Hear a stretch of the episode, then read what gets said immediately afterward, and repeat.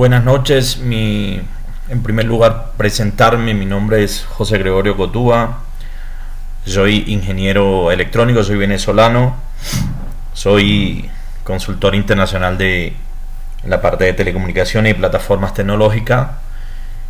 Y también en la parte de sistemas y procesos de transición hacia ipv 6. Estoy acá pues para para acompañarlos en tratar de darles una respuesta a un planteamiento que se nos ha, en este caso se me ha presentado, se me ha dado la oportunidad de ser uno de los eh, de los que dé respuesta a este planteamiento como parte del sistema de Doctor y versión 6. Al final de mi presentación les daré mi información de contacto para cualquier contacto que quieran hacer. Bueno, voy a tratar de de responder de la manera más adecuada, sencilla y precisa el planteamiento que, tiene lugar en este momento en relación a, mi persona. Eh, el planteamiento que, se me ha pedido al cual le dé respuesta. En primer lugar, bueno, ¿de qué se trata el planteamiento? ¿no? Estamos hablando de un planteamiento que tiene que ver con la implementación de ipv 6, un proceso de transición a ipv 6 eh, y bueno, eh, aclarar un poquito el tema de cuáles son las tecnologías, los estándares, los protocolos, dónde se puede conseguir bibliografía, cuáles son los recursos de, soporte documental y, las tecnologías que debemos aprovisionarnos para llevar a cabo un buen proceso de implementación de ipv 6 para un caso en particular que se nos está planteando, ¿no? que es un caso de, un ISP, de un proveedor de servicio de Internet, que ya en este momento tiene su, su sistema autónomo con sus direcciones ipv 4 asignadas por la por el en este caso por la LACNIC en escenarios en los cuales hay direcciones ipv 4 suficientes para toda la red para todos los CPS y también para un escenario en el cual no el ISP no tendría suficientes direcciones IP para cubrir lo que es el sistema autónomo, entonces por lo cual se tendría que o se estaría aplicando políticas de asignación de direccionamiento IP privado y como consecuencia de esto eh, los procesos correspondientes en NAT para que esas redes puedan tener tránsito hacia Internet. Bueno, en primer lugar, contextualizar un poco eh, estamos hablando de un, de un escenario de, doble pila, o sea, de dual stack, un escenario en el cual vamos a pasar de, de una situación en la que solo tenemos, una situación actual en la que solo tenemos ipv 4, a una situación en la que tendremos en todos los elementos de nuestra red, eh, tanto ipv 4 como ipv 6, de manera simultánea, ¿no? Lo que llamamos dual stack o doble pila. Vale decir que ese, bueno, es el escenario idóneo en cuanto a la transición de ipv 6 porque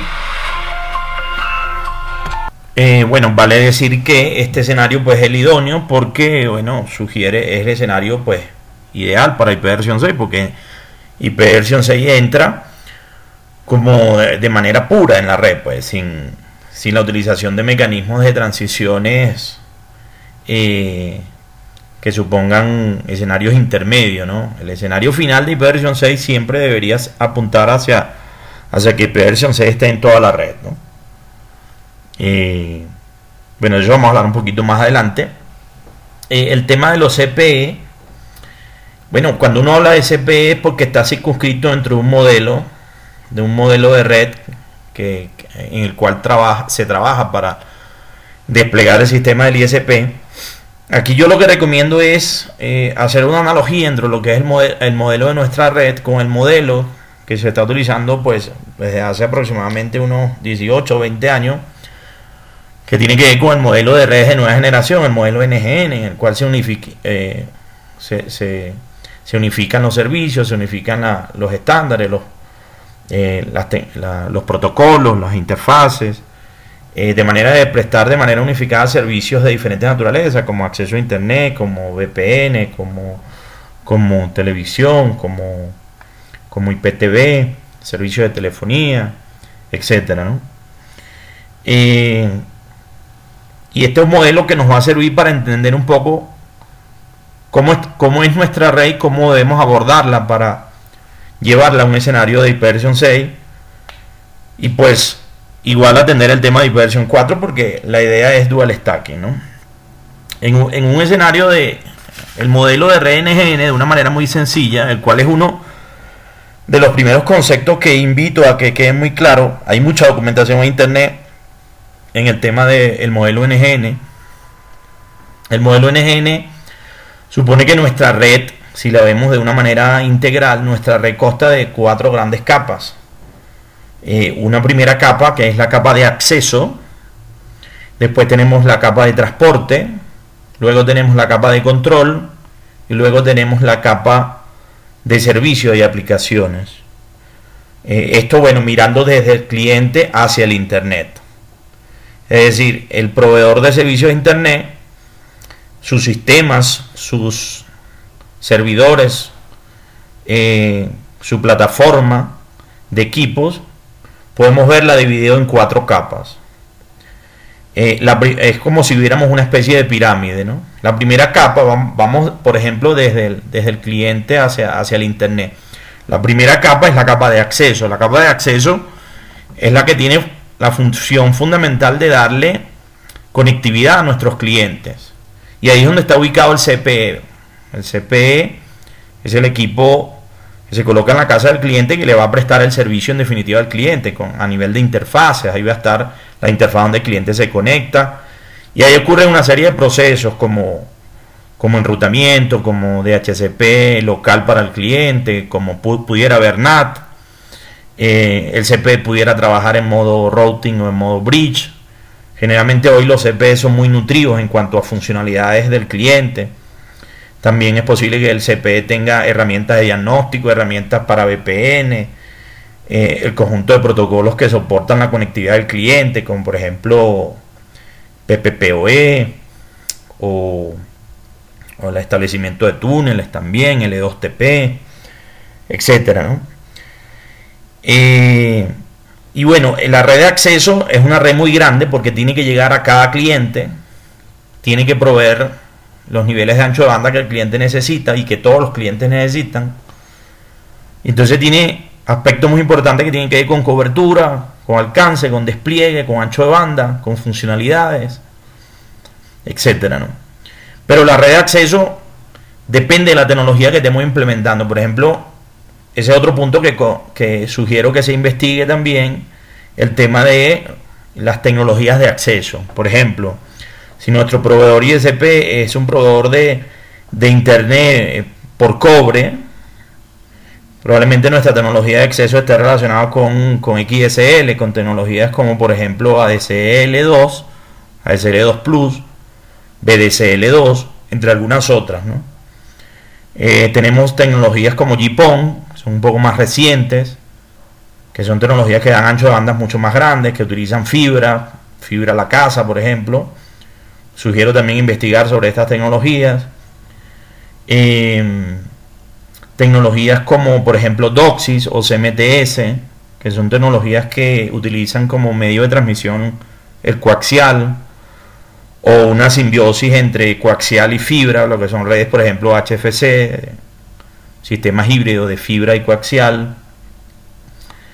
Eh, también por ejemplo, podemos tener sistemas mixtos. De, por ejemplo, hoy en día está muy reciente el tema de redes de accesos eh, donde se mezcla GPON con CMTS, se genera una tecnología ahí que se conoce como de CMTS distribuido o DCCAP. Y existen otras tecnologías también para acceso, como Power Line Communication, tecnologías que utilizan las líneas de, de distribución de energía para tráfico de internet o tráfico de datos o tráfico IP, tecnologías bueno inalámbricas como Wi-Fi, como WiMAX, em, tecnologías como Ethernet sobre coaxial, existen muchísimas. Entonces el tema de las tecnologías de acceso hay que investigarlo, hay que estar muy documentado sobre eso. ¿Por qué? Pues, por ejemplo en el caso de, las tecnologías de XSL, eh, nosotros vamos a tener, son tecnologías que generalmente son punto multipunto el punto va en el lado del proveedor y el multipunto va en el lado de los clientes. Y generalmente esos son equipos, son medios de transmisión y son equipos. Por ejemplo, en ADSL 2 Plus, nosotros tenemos que en, el lado del proveedor va una, lo que se conoce como un DISLAN, y en el lado del cliente va un, un modem. El, el CPE sería un modem. Si estamos hablando de GPON, en la tecnología, en, la, en el proveedor va un equipo que se conoce como el OLT y en el cliente va un equipo que se conoce como la ONU o la ONT. Si estamos hablando de un CM de tecnologías DOCSIS que utilizan coaxial, en el cliente va un equipo que se llama el CMTS o el DSMTS y en el cliente va un modem o un cable modem. Y así sucesivamente, ¿no? ¿Qué es lo importante acá? Como estos son los equipos que van a entregar el tráfico hacia los clientes, hoy en día estos equipos ya, ya están viniendo con soporte dual stack.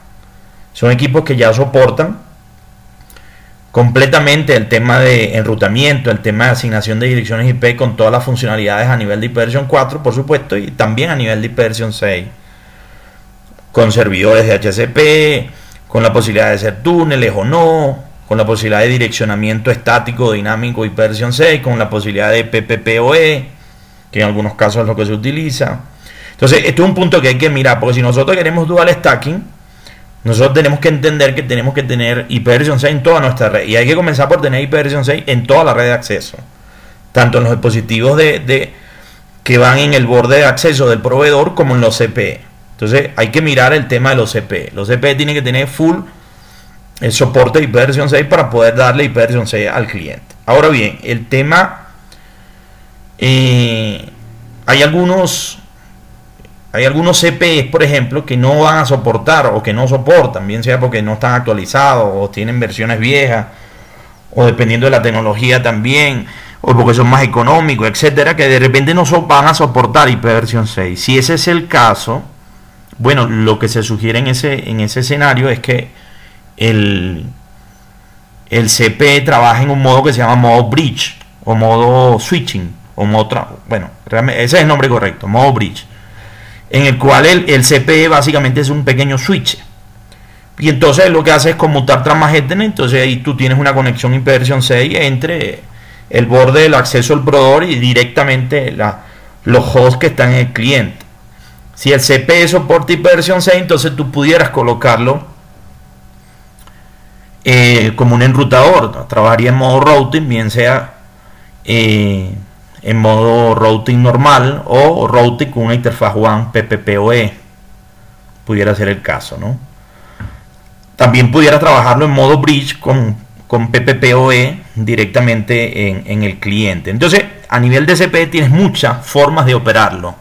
Tienes que ver si te conviene ponerlo en modo routing, tienes que ver si te conviene ponerlo en modo bridge ¿Cómo vas a hacer el despliegue de versión 6 contando con el CPE? Un punto importante es que no se te puede olvidar el tema de provisionamiento o de configuraciones automáticas que en algunos casos se requiere para los CPE y el tema de gestión, que eso también vas a tener que, eh, por ejemplo, poder hacerlo a nivel 6 porque eh, si quieres hacer la transición completa tienes que pensar que no solamente tienes que migrarlos, hacer la transición de los servicios, sino que la gestión es en MP y los, eh, todo lo que es provisionamiento y configuraciones, respaldo, etcétera, eh, protecciones, etcétera, también tiene que estar en ipv Entonces, hay que comenzar mirando desde el cliente y hay que comenzar mirando la red de acceso completa. La red de acceso tal vez es una a nivel de cantidad de equipos, a nivel de detalles, eh, te va a llevar algo de tiempo. Tienes que mirar si tienes que actualizar los CPs que tienes, si no los puedes actualizar, si vas a tener que cambiarlos o no, eh, cuál es la arquitectura, eh, y hay que comenzar por ahí, por la red de acceso. Por ejemplo, cuando uno habla de,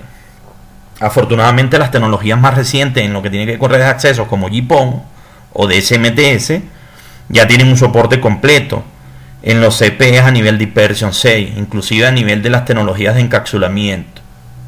Entonces eso básicamente va a estar nativo. Igual también hay que mirar que, por ejemplo, el tema de los, eh, estos CPs también vienen con mecanismos de, firewall, de protecciones adicionales como ACL, protección contra denegación de servicio, protección de puertos, etcétera.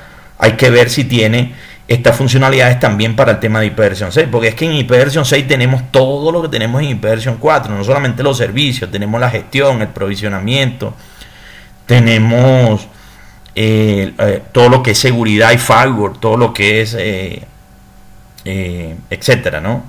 eso es importante, no solamente es el servicio como tal de, de, transportar el Internet hacia el cliente, sino todos los valores agregados, también tienen que ser sujetos de transición. Bueno, por encima de la red de acceso viene algo muy importante, que es lo que comúnmente conocemos como el core del cliente, así que es la red del proveedor. En NGN eso se conoce como la red de transporte. La red de transporte es la que permite que nosotros vamos a llevar la red del proveedor hacia el cliente. Entonces, bueno, esa red de transporte, ahí vas a, hay que también documentarse sobre cómo nuestra red de transporte, normalmente la red de transporte es una red IP que puede ir montada sobre una red de, un poco más legacy como SDH o puede ir sobre WDM o sobre ASON, sobre MPLS pero si la ves en, el, modelo más jerárquico, tu red de transporte debería ser una red IP con MPLS, con protocolos de enrutamiento dinámico. Y aquí que es importante que tu red de transporte, pues dependiendo de cómo la vayas a manejar, si la vas a manejar con, con túnel capa 2 o la vas a manejar directamente en IP versión 6, si lo vas a manejar directamente en IP versión 6, vas a tener que que todos tus enrutadores y que toda tu arquitectura de enrutamiento, y si tienes MPLS también, protocolos IGP, vas a tener que entonces eh, eh, aprovisionar todo tu sistema de enrutadores y de switches y de gestión también para que hable IP versión 6. Eso significa que vas a tener que desplegar OSPF versión 3 para IP versión 6, si estás utilizando BGP en un caso particular interno eh, como IBGP o, como enrutamiento estático, de repente es muy sencilla la red de transporte o, eh, MPLS sobre con, con IP versión 6, etcétera, tienes que dedicarle un tiempo y hacer la transición de tu red de transporte hacia IP versión 6 sin tocar el IP versión 4. Eso va a suponer probablemente hacer algunas actualizaciones de firmware. Un procedimiento que hay que, hay que manejarlo con cuidado, ¿no? Porque a lo, a lo mejor va a sugerir eh, cambios, eh, en, sobre todo a niveles de firmware. Eh, y tienes que ver, bueno, que van a coexistir los protocolos de enrutamiento y versión 4 con los protocolos de enrutamiento y versión 6. Hay que ver el tema de la agregación de las rutas. También, mm, por ahí hay una, pregunta que yo respondí en relación al tema de agregación de rutas en versión 6. Entonces, la red de transporte es importantísima porque es la que va a permitir el transporte de los paquetes versión 6 del cliente hacia nuestro core. Bueno, eh, tal vez eh, yo, yo, sugiero que este sea el camino de la transición, es decir, empezar por la red de acceso, empezar por, digamos, estos son, estos son como anillos, el anillo más, el anillo de, el último anillo es la red de acceso, si vamos hacia adentro, mírenlo como un conjunto de anillos concéntricos, la red de acceso sería el anillo eh, más superior, más, más exterior, después vendría la red de transporte, esas dos redes hay que hacerle transiciones, y es un proceso que puede ser largo, que puede tener un gran nivel de detalle. Eh, no, es fácil en cantidad de equipo, en actualizaciones que haya que hacer, en despliegue de configuraciones, etcétera. Y bueno, una vez que tú tienes ese tema resuelto, entonces te toca entrar en la tercera capa, que es la capa de control. En NGN se le llama la capa de control. La capa de control es la que, valga la redundancia, control a los servicios.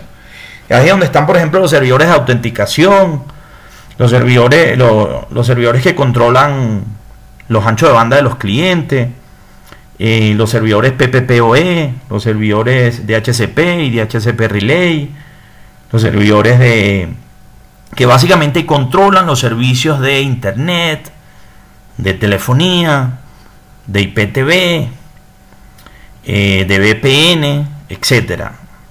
Por ejemplo, si es un ISP muy grande, probablemente tengan un equipo que se llama el BRAS, que controla todo el tráfico de los clientes, pasa por el BRAS.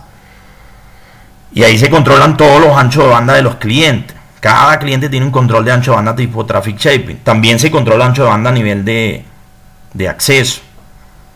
¿Ok? Y bueno, los protocolos de control, los servidores de control, por ejemplo, si tiene, un, si tiene servidores radios, si tiene servidores TACAX, si tiene servidores LDAP, si, por ejemplo, para el eh, mecanismo de autenticación para la gestión de tu red, por ejemplo, eh, si tiene servidores PPPoE, servidores de HCP. Eh, aquí en control no están los DNS, los, los DNS están arriba, ¿no?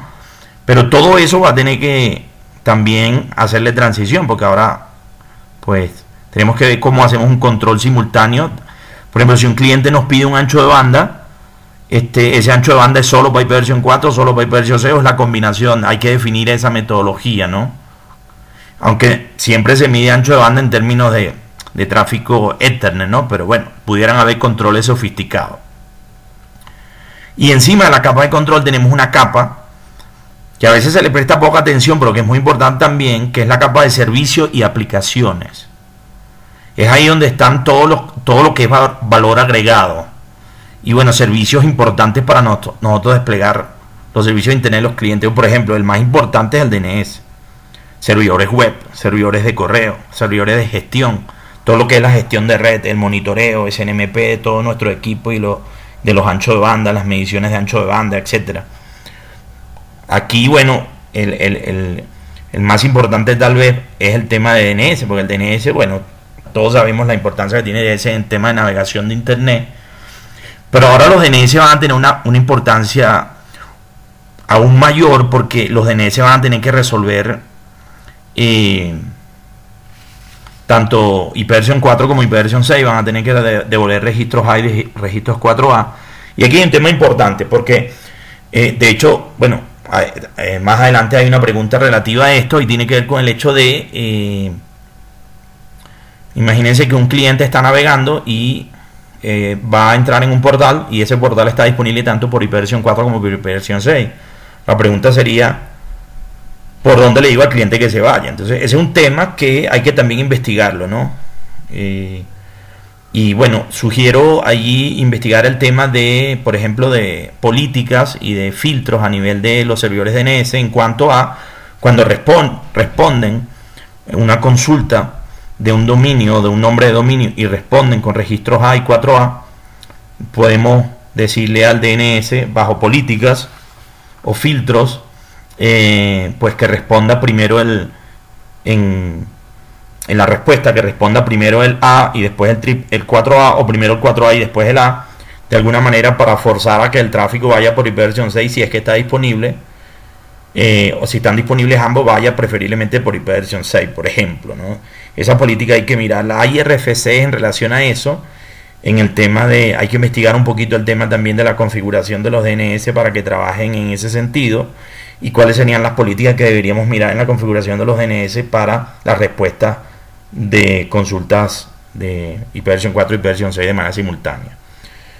Allí hay, por ejemplo, sugerencias como, por ejemplo, no crear registros ipv 6 si realmente no existen todavía, eh, porque, bueno, el sistema eh, puede ser que el usuario tenga configurado sus navegadores a que prefieran ipv 6 y si yo respondo un registro 4A y, ese, y esa IP todavía no está, pues hasta que no venza el timeout voy a estar esperando ahí y, el cliente va a tener sensaciones de, mala navegación. ¿no? Hay que tener cuidado con el sincronismo entre los registros de los DNS y la disponibilidad efectiva de los hosts con esas direcciones IP. ¿Ok? Em, ahí, ahí en, todo esto, en todo lo que es el proceso de transición, hay hay unos RFC que nos pueden ayudar mucho. Recuerden que hay RFC no solo para el tema técnico en cuanto a los estándares, sino también, por ejemplo, hay un RFC que recomiendo, que es el RFC 2893, que habla sobre mecanismos de transición, pero en términos prácticos, es decir, cómo, cuáles son las consideraciones prácticas para hacer las transiciones a nivel de los hosts y a nivel de los elementos de nuestra red, como enrutadores, etcétera. Y ese RFC les va a dar, pues, pues muchas luces de qué otro RFC debemos tomar lectura, debemos considerar y, tiene consideraciones muy prácticas. Y más o menos este, habla de, que la transición debería ser, eh, como le digo, eh, eh, viendo primero el acceso, después el transporte y bueno, después lo que es control y servicio de aplicaciones. bueno, yo creo que a grosso modo eso es lo que hay que mirar. Bueno, en, relación a que si usted tiene un un ISP con POC, con direcciones IP suficientes o no suficientes. Acuérdense que en IP versión 6 el tema de la cantidad de direcciones ya no es un problema. El tema del NAT ya no es un problema, o sea, vamos a tener siempre suficientes direcciones IP para las cantidades de redes que queramos. Entonces, bueno, el tratamiento es el mismo. Aquí lo importante es ver cómo hacemos una transición completa, eh, cómo la debemos hacer, cuál es la metodología. Yo recomiendo pues eh, planificar, definir las cosas, cómo se van a hacer, planificarlas y hacerlas. Y hacerlas con esa planificación. Y documentarnos en esa planificación. Ya les dije, bueno, cuáles son los componentes de esa red. Eh, les di, por ejemplo, un, IRFC eh, em, siempre, bueno, eh, palabras de ayuda como mecanismos de transmisión en términos prácticos.